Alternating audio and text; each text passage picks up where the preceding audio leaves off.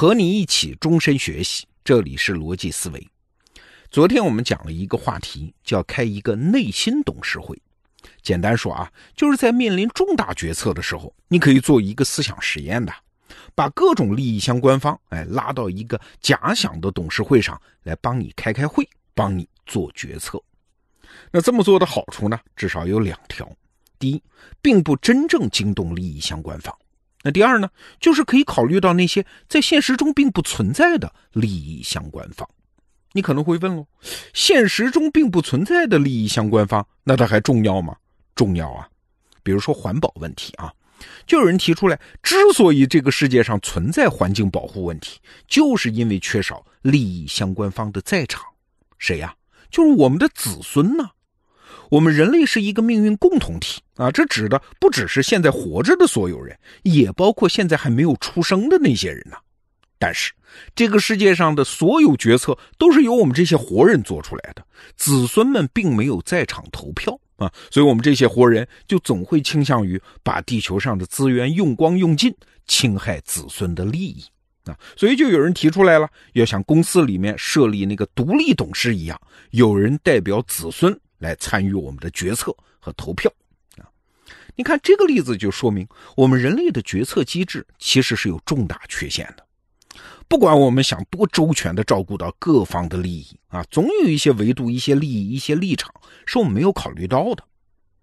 那这对一个事业、一个组织的长远发展就有很大威胁啊！不仅是对于全人类，即使是对于一个企业来说，这也是一个很要命的问题。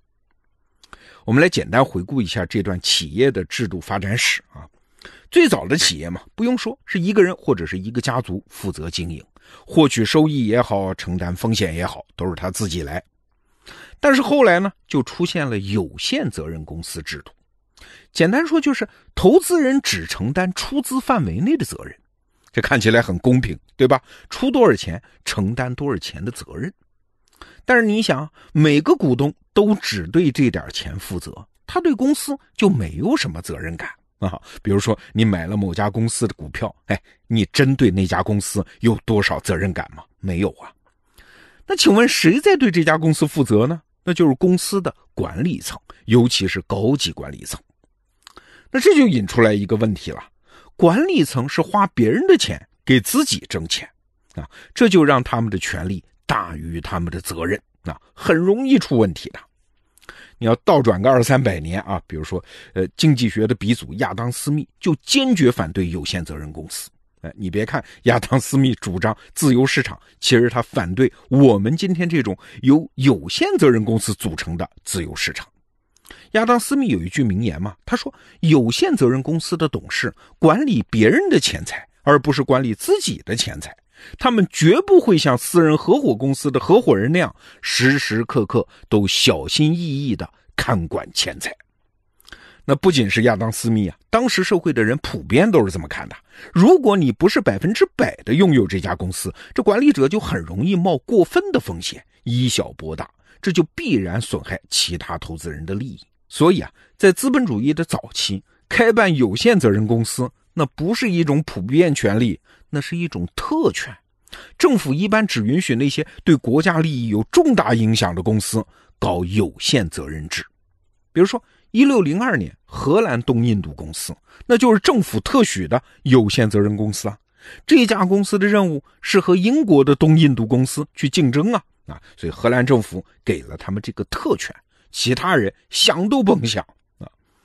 那到了十九世纪的中期呢，发生了一个很重大的变化，什么变化？就这个时候出现了像铁路啊、钢铁啊、化工啊这些大型企业，这些企业要想办，那需要巨额融资，个人或者少数人根本不可能承担啊，要靠大家齐心协力往里面砸钱。哎，你知道的，这就必须要实行有限责任制了。好了，到了一八四四年，瑞典首先推行有限责任制度啊，英国是紧随其后了，一八五六年开始推行。十九世纪的六七十年代，什么西欧啊、北美啊，就基本上推行开了有限责任制度。那这么干的好处是立竿见影的啊，就是大型工业企业就可以出现了吗？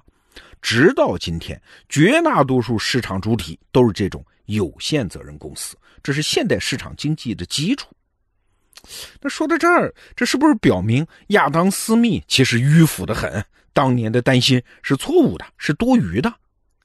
未必。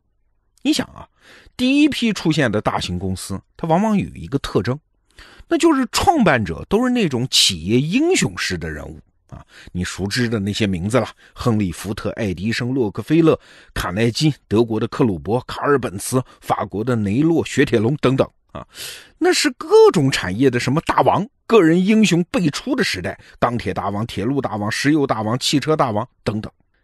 那这些产业大王创办的公司，虽然在制度上是有限责任公司，但这些人呢，个人能力极强，对公司的掌控力也很强，而且他们个人的社会地位和利益是和公司紧紧绑在一起的，这在事实上就形成了强大的约束力。让他们必须从公司整体和长远利益考虑，不能过度冒险，不能寅吃卯粮啊！那实际上就起着近似于无限责任的作用。换句话说，这个时候的有限责任公司其实有名无实。可是时间是个很要命的东西啊！到了富二代、富三代之后，情况就渐渐不同了。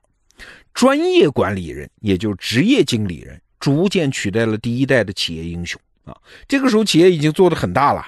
亚当·斯密当年担心的情况，他就来了。在很多公司里面，都出现了高管和股东勾结，一起从公司里面往外掏钱的情况。那最典型的办法就是呢，高管利用公司利润回购公司股票，保持股价上涨。那股东呢，放任高管薪酬一路上涨，其他人管不着啊，我愿意给他们发工资。听到这儿，你可能有点迷糊啊。这一个公司的行为，管理层也愿意，股东也愿意，这不就挺好的了吗？